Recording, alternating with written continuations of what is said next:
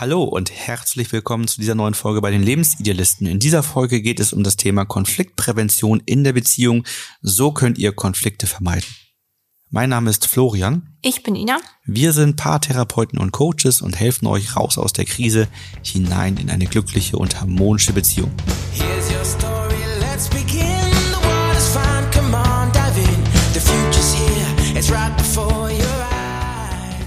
Wir haben heute das Thema Konfliktprävention und was meinen wir damit eigentlich? Damit meinen wir Maßnahmen, die darauf abzielen, Konflikte zu vermeiden, bevor sie auftreten oder sich verschlimmern. Das ist, wie wir finden, ein sehr spannendes Thema, weil wir damit hoffen, auch vielleicht mehr den Blickwinkel auf die Konfliktprävention zu legen, anstatt auf die Krise immer.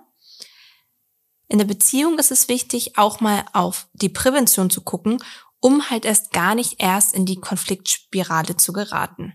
Um Konflikten vorzubeugen, könnte man schon auf Kleinigkeiten achten. Diese haben langfristig gesehen aber eine große Wirkung. Wir zeigen euch, wie die Konfliktprävention in eurer Beziehung gelingt. Oh, da würde man gleich am liebsten schon mit der Lösung einsteigen, ne?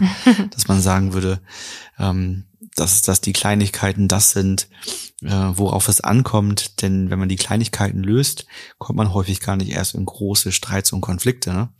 Also das ist eben das Ding, wenn man häufiger streitet, dann kann das eben schnell zur Belastung werden. Das ist eines der Hauptprobleme bei uns im Coaching, ne? Konflikte, Streit ähm, und diese eben vor allen Dingen nicht lösen zu können. Also grundsätzlich ist ein Konflikt ja erstmal gar nichts so wirklich Schlimmes. Deswegen auch der Titel Konflikte vermeiden, vielleicht eher Konflikte besser lösen können. Ne? Mhm. Denn das Hauptproblem ist eigentlich nicht der Konflikt, sondern die Art und Weise, wie man den Konflikt versucht zu lösen. Und richtig problematisch wird es eben dann, wenn man aus dem Konflikt rausgeht mit sehr vielen unguten Gefühlen, das Ganze in eine sehr hitzige Stimmung gekommen ist, vielleicht eskalierte und beide mit einem sehr unguten Gefühl aus dem Konflikt rausgehen und sagen, so was jetzt haben wir auch gar nichts gelöst. Und daraus dann vielleicht auch lernt, ich spreche manche Themen gar nicht mehr an, weil wir werden dann streiten und es nicht lösen können. Ne? Genau, und das ist dann halt auch eine ständige Anspannung im Alltag, ne? Da man halt versucht, immer wieder zu deckeln, also mit Energie zu versuchen, ähm, dass Themen gar nicht groß hervorkommen bei einem selbst, also dass man es nicht zu einem Ausbruch kommt, sondern immer ein Deckel nennen wir das ja auch, ähm, draufsetzt, Gefühle wegzudrücken, Konflikte dann zu vermeiden damit.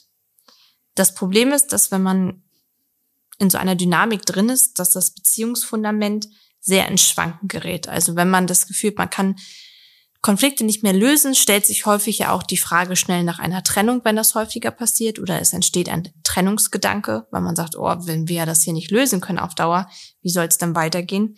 Und das ist meistens der Moment, wo das Beziehungsfundament halt schon ordentliche Risse hat. Dann kann sich so eine Art Hilflosigkeit entwickeln, weil man sagt, ich habe keine Lösung, wie die Lösung sein kann. Und das fühlt sich dann als Gefühl nochmal besonders schlimm an, weil man möchte ja eine Lösung haben. Man weiß nur nicht wie.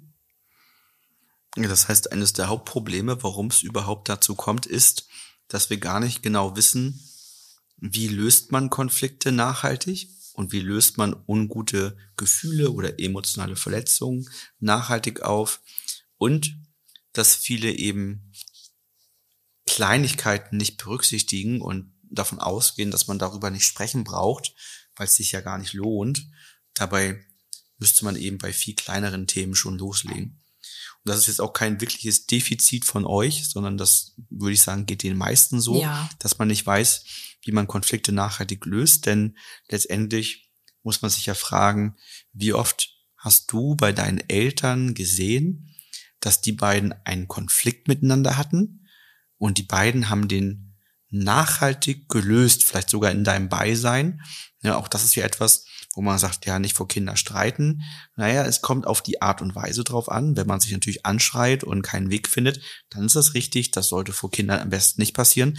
Aber wenn man einen, einen Konflikt hat, eine Meinungsverschiedenheit hat, wenn es zu irgendetwas eine emotionale Verletzung gibt, dann ist es durchaus gut, wenn Kinder das auch mal sehen und eben sehen, wie Mama und Papa das nachhaltig lösen. Denn das ist genau der Punkt, wie man diese Kompetenz aufbaut, dass man bei den Eltern, also die erste Beziehung ist, die wir erleben, sieht, wie die deren Konflikte so lösen, dass es danach beiden gut geht.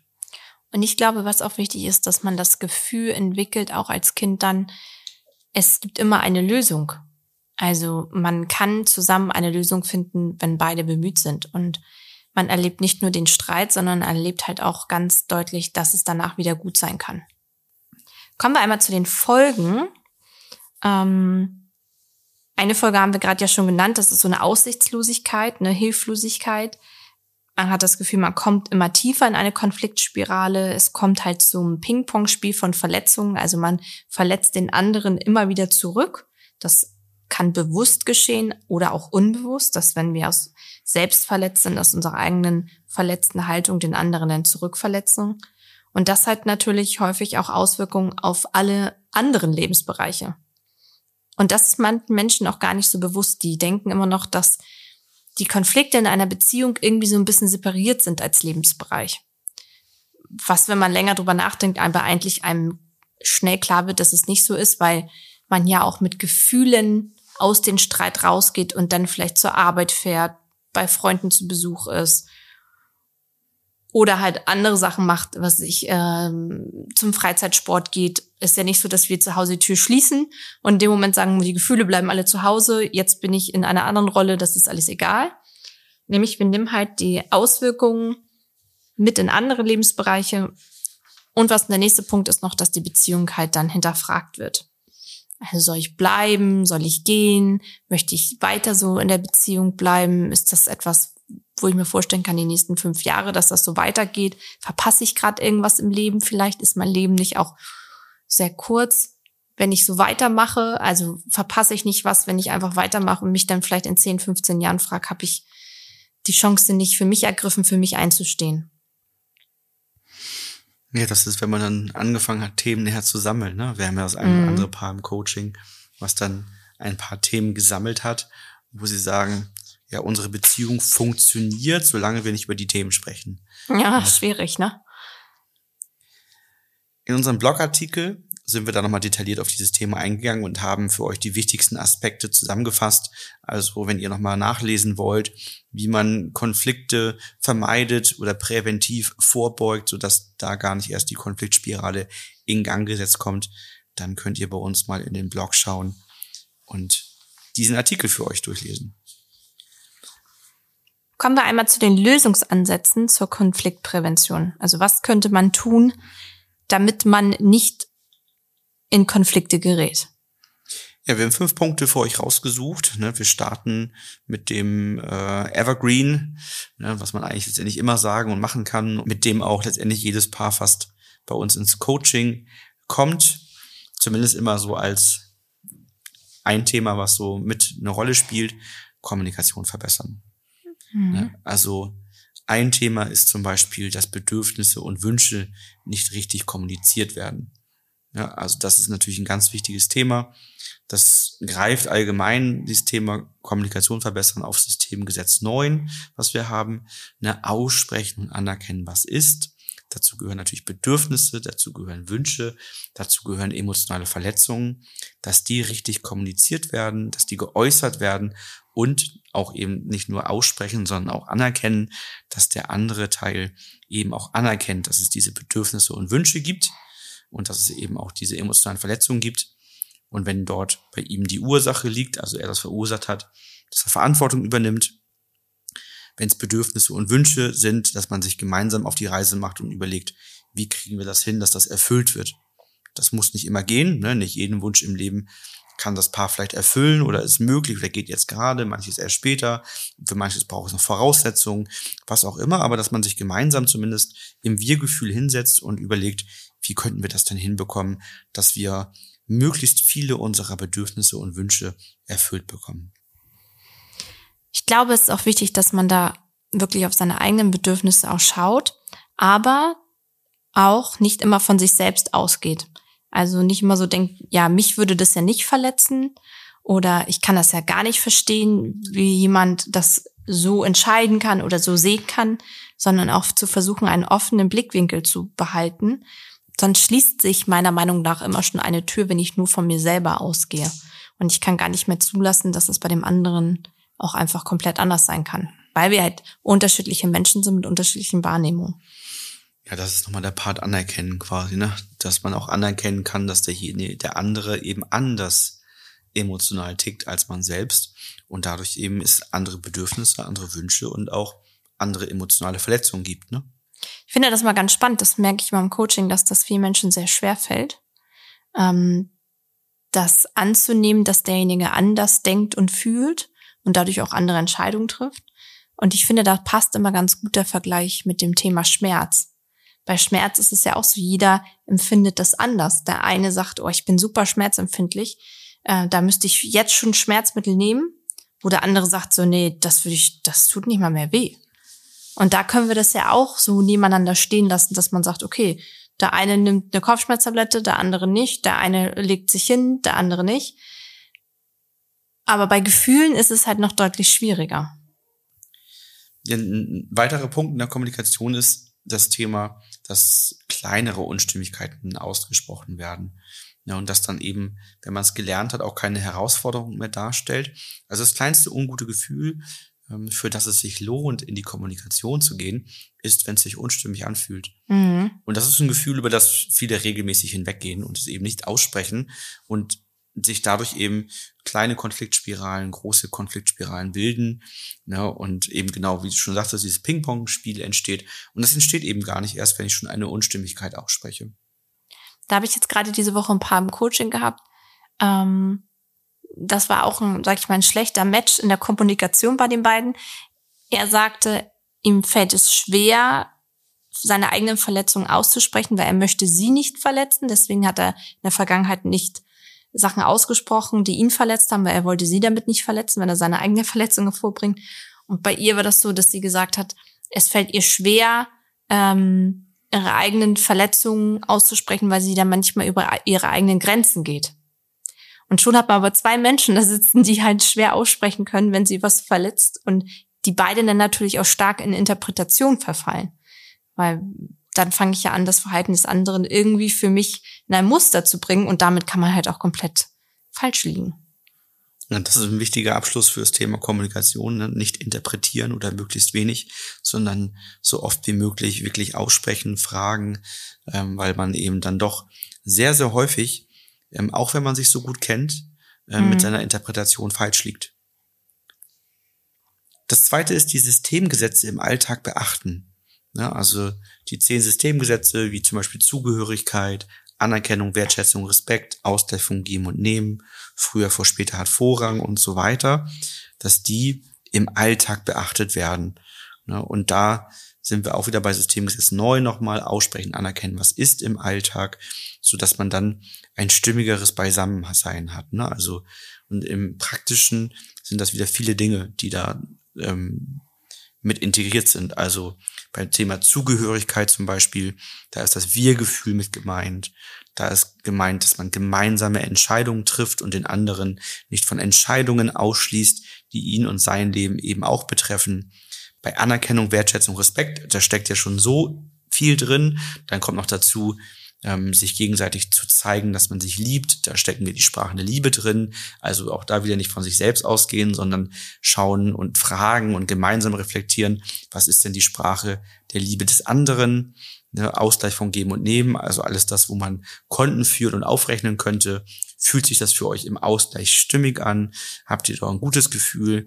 Passt das mit der Aufteilung von Haushalt, Arbeit, Kinderbetreuung und alles, was so ansteht, mm, ist der Ausgleich von Freizeit, also wie viel Zeit verbringt ihr zusammen, alleine, mit Kindern, äh, mit Freunden und so weiter. Passt das alles, matcht das?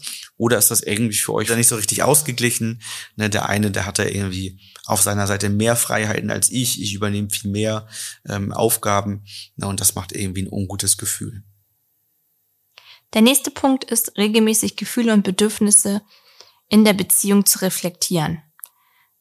Also einmal ganz bewusst auf die Beziehung schauen, weil man dann schneller erkennt, ob es etwas gibt, das ein ungute Gefühle bereitet. Wenn man dann merkt, dass das der Fall ist, dass da etwas ist, was man ähm, spürt, was ein ungutes Gefühl gemacht hat, kann man denn schneller in das Gespräch gehen, weil ich erstmal für mich selber Klarheit habe und dann kann ich das zusammen reflektieren. Außerdem ist auch die Gefahr etwas geringer, dass sich so eine Art Berg von Verletzungen anstaut. Also, dass man immer wieder was raufpackt und raufpackt und irgendeiner oder beide explodieren dann irgendwann und man wirft sich alles an den Kopf, was sich so die letzten Monate oder Jahre angesammelt hat, wenn ich halt regelmäßig in der Beziehung reflektiere. Das kann sich am Anfang manchmal so ein bisschen komisch anfühlen, dass man sagt, boah, das Gespräch ist erstmal ungewohnt, äh, mit dem Partner oder Partnerin zusammen in die Reflexion zu gehen. Aber wenn man erstmal für sich den Mehrwert darin sieht und sieht, dass es auch eine Form von Erleichterung sein kann, wenn man über viele Dinge spricht, die einen belasten, die einen verletzt haben, dann ist es eigentlich schon so, dass man das gerne als Ritual oder als Routine in den Alltag mit einbaut, um gar nicht in die Gefahr zu laufen, dass sich da ungute Gefühle wirklich anstauen. Ja, im Coaching nehmen wir das ganz gerne als äh, festen Reflexionstermin. Meistens empfehlen wir so einmal wöchentlich, den sich in den Kalender einzutragen und sich da wirklich Zeit frei zu schaufeln, ähm, damit eben dieses, was du schon sagst, dieses Anhäufen nicht passiert. Ähm, negativ wie positiv kann man dann draufschauen auf die Beziehung und sagen, was war letzte Woche besser als sonst, was hat schon gut geklappt, was wir verändern wollten, ähm, was war nicht so gut, was, wie können wir es nächste Woche noch ein Stück weit besser machen, um dann eben ähm, die, die Gefühle da zu reflektieren und zu schauen, wie es ist. Übrigens auch ein schönes Thema mit Kindern, denn das erlebe ich auch immer wieder in Coachings, dass Eltern sehr stark interpretieren, wie es den Kindern geht und auch wie die Kinder so sich im Rahmen mit den Eltern fühlen, ob sie sagen würden, man ist ein guter Vater, schlechte Mutter, gute Mutter, schlechter Vater. Ja, das ist dann natürlich immer je nach Kind ähm, und nach Tagesform auch manchmal anders. Na, na klar, wenn ich heute gesagt habe, dass es kein zweites oder drittes oder siebtes Eis gibt, dann bin ich ein schlechter Vater für den Tag, wenn, wenn, wenn der Sohn vielleicht vier, fünf ist. Ne? Also das ist dann klar. Das muss man dann so ein bisschen auseinanderhalten und differenzieren können und auch aufpassen, dass man sich Aussagen von Kleinst und Klein und Kindern und Kindern nicht, nicht dann zu sehr so zu Herzen nimmt, sondern auch reflektiert, woher kommt das. Aber dass man eben nicht nur interpretiert und sagt, ja, denen müsste es gut gehen und denen geht's gut bei uns, sondern dass man mal fragt, Mensch, wie ist es denn? Ähm, hat mein Verhalten dich verletzt oder war ist alles gut zwischen uns? Fühlst du dich gut? Hast du das Gefühl, dass ich ein guter Vater bin? Dass das ähm, hast du das Gefühl, dass ich zu deinem Wohl handle?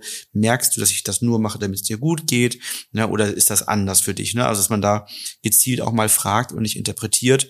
Ähm, das ist nämlich häufig noch stärker zwischen Eltern und Kindern, finde ich, als zwischen den, den Paaren. Ne? Genau, was natürlich bloß keinen Druck aufbauen sollte, ne? Nee, also ganz entspannt, ne? Ja, genau. Genau, im entspannten Rahmen. Ne? Ja. So man sagt, Mensch, wie, wie fühlst du dich eigentlich? Das finde ich ganz ne? spannend, weil wir Eltern ja häufig dazu neigen, ähm, aufgrund des eigenen Anspruches an uns als Eltern äh, das Verhalten der Kinder zu interpretieren, zu reflektieren und zu sagen, ja, das müsste jetzt ja so und so sein oder derjenige oder diejenige bräuchte jetzt das und das und wir eigentlich da auch so eine Grenze überschreiten und zu sagen, wir denken jetzt, das wird gebraucht. Aber ob derjenige das wirklich selber braucht, ist ja nochmal eine andere Sache. Also ich kann ja nicht über das Bedürfnis von jemand anderen entscheiden, wenn ich gar nicht frage, ob das Bedürfnis wirklich besteht. Und dann geht es darum, die Welt der Kinder ernst zu nehmen. Ja, auf der einen Seite, dass ich mir nicht zu Herzen nehme, wenn ich merke oder wenn mein Sohn ausspricht, ja, ich finde, du bist ein schlechter Vater, weil ich darf nicht drei Kugeln Eis jeden Tag essen. Mhm. Ne? Dass man natürlich, ich mir es nicht, nicht zu sehr zu Herzen nehme, weil ich weiß ja, warum ich das mache. Mhm. Und ich mir dieses schlechter Vater eben nicht auf Identitätsebene ankreide, so sprechen Kinder dann halt in dem Moment. Ja. Sondern es geht darum dann, ins Gespräch zu gehen und zu versuchen, dem Kind zu verdeutlichen, je nach Altersstufe, altersgerecht, Mensch, das kann ich sehen, dass, es, dass du gerne mehr Eis essen möchtest und es tut mir leid, dass du so fühlst und, und das bei dir ein ungutes Gefühl macht, dass es dir damit nicht gut geht. Ich mache das, weil ich bin für deine Gesundheit verantwortlich. Ich kann schon sehen, was eben Ernährung in Zukunft für Auswirkungen macht. Das fällt dir vielleicht schwerer.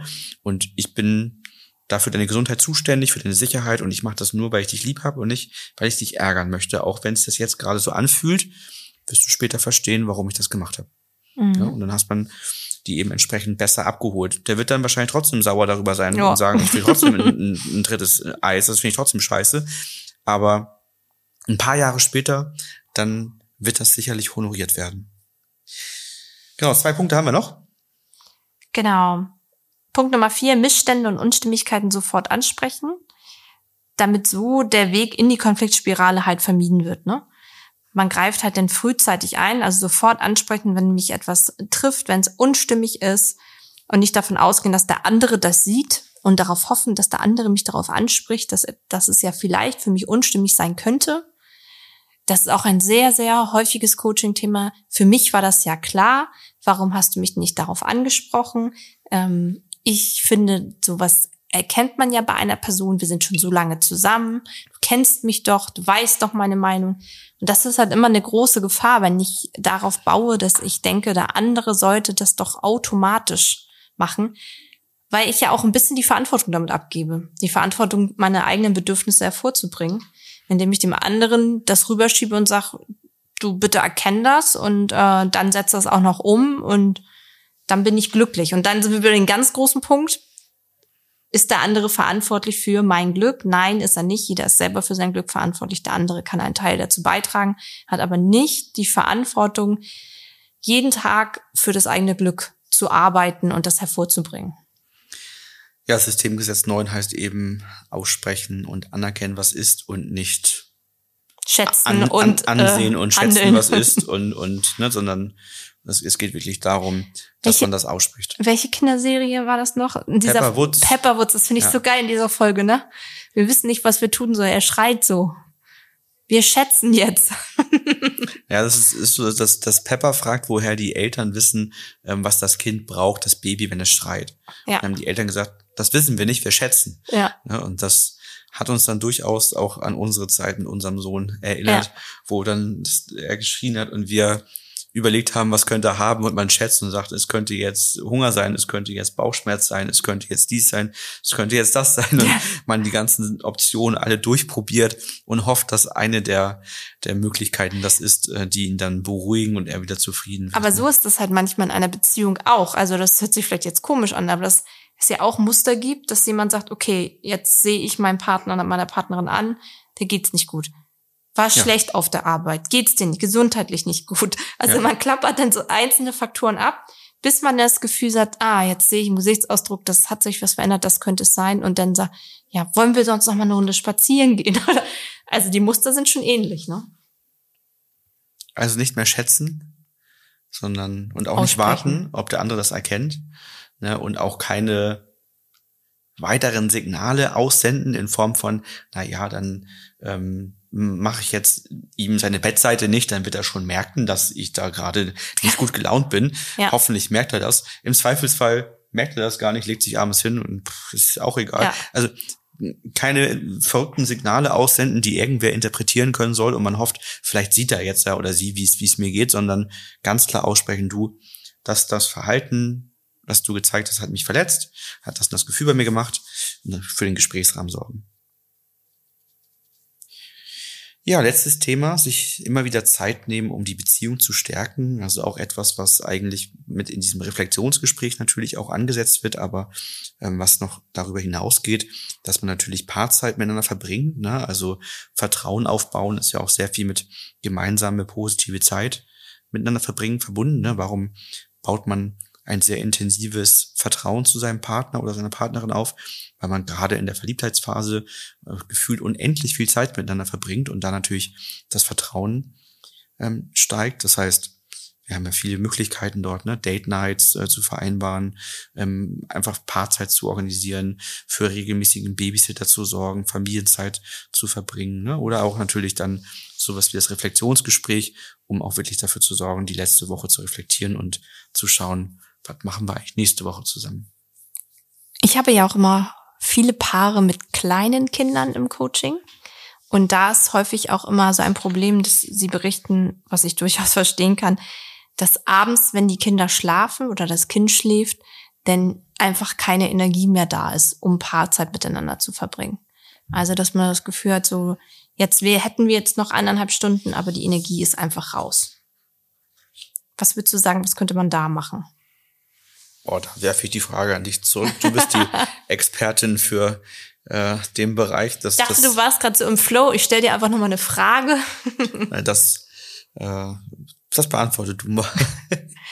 Also ich glaube, was wichtig ist, dass, dass man gar nicht so sehr quantitativ auf die Zeit guckt. Also nicht sagt, okay, jetzt, hätten wir noch eineinhalb Stunden Zeit, sondern immer schaut, wenn die Energie an dem Abend nicht da ist, wie sieht es zum anderen Zeitpunkt aus? Also wie können wir uns am anderen Zeitpunkt vielleicht paar Zeit holen, wo Energie da ist? Oder wie könnte man den Abend so gestalten, dass es für beide halt noch stimmig ist? Ich denke gerade an Paare, was ja durchaus auch mal im Coaching vorkommt, die unendlich enttäuscht darüber sind, meistens der Mann, dass äh, die Frau dann beim der Einschlafbegleitung eingeschlafen ja. ist ja. und der Mann darüber so enttäuscht ist, dass er jetzt alleine Netflix und sie nicht zu zweit Netflix gucken konnten. Keine Werbung für Netflix, Amazon Prime und Disney und wie sie alle heißen. Ne, irgendeinen dieser Kanäle. Wo man so denkt, Mensch, wo wir jetzt über Quantität und Qualität sprechen, ist ja schon fast ziemlich egal, ob ich da alleine sitze und Netflix gucke oder zu zweit. Das ist jetzt nicht so wirklich die qualitative Zeit, außer ihr seid natürlich totale Filmfans oder Serienfans und guckt eine halbe Stunde Serie und unterhaltet euch eine Stunde darüber, wie diese Folge ist und nehmt die auseinander und sonstiges. Dann seid ihr da aktiv ganz anders davor. Aber die meisten machen ja eher Netflix and Chill und sitzen da und lassen sich berieseln. Und da ist ja fast schon egal, ob man alleine oder zu zweit da ist. Ich glaube, es geht da um einen anderen Punkt. Es geht darum, um Anerkennung und Wertschätzung, dass der, dass die Anerkennung fehlt. So ein bisschen, dass der Partner da noch sitzt und dass man einfach einschläft. Ja, Ausschluss, weil man sich sozusagen verabredet hat. Ne? Ja, genau. Ja. Ja. Das ist klar, aber trotzdem muss man dann mal sich überlegen, worum dreht sich gerade, ne? welche Zeit hat man wirklich verloren. Und dann muss man eben drüber sprechen und sagen, hey, das war ein anstrengender Tag, ähm, das ist schon spät, das kann heute sehr gut passieren, dass ich einschlafe. Sei mir nicht böse, ist ja nicht, ist nicht böse gemeint. Der Tag war einfach heute krass so.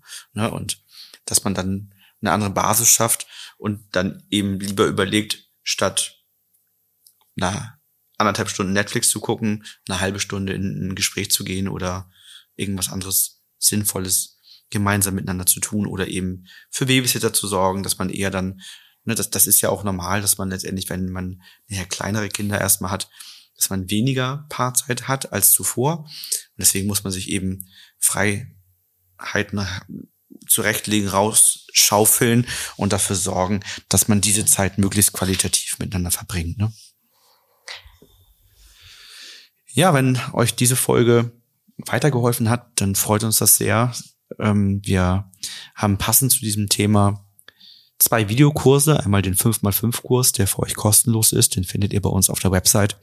Meldet euch einfach dafür an. Und wenn euch der Kurs gefallen hat und ihr merkt, das sind schon Themen, die uns weiterhelfen, dann können wir euch sehr empfehlen, in den nächsten Kurs einzusteigen, der dann auch etwas kostet. Der wird euch dann automatisch per E-Mail empfohlen. Da sind es dann 26 Videos, die auch von uns ein bisschen intensiver aufbereitet worden sind, hm, als dann der 5x5-Kurs, der so langsam mal wieder erneuert werden darf. Ne? Ja. Und ähm, da lernt ihr, wie ihr Konflikte löst, ähm, welche Voraussetzungen es gibt, um Konflikte nachhaltig zu lösen, wie ihr präventiv damit umgehen könnt, wie man gar nicht erst in Konfliktspiralen hineingeratet, wie man vielleicht auch Prägungen erkennt und lösen kann. Das haben wir alles in diesen Kurs hineingepackt. Ansonsten wünschen wir euch eine schöne Zeit und freuen uns, wenn ihr auch auf unseren anderen Kanälen ähm, mit uns in Kontakt tretet. Podcast ist ja immer so ein bisschen einseitig, aber bei Instagram und Co, da können wir uns ja auch connecten und miteinander dann schreiben, Kommentare austauschen und so weiter. Bis dann. Bis bald.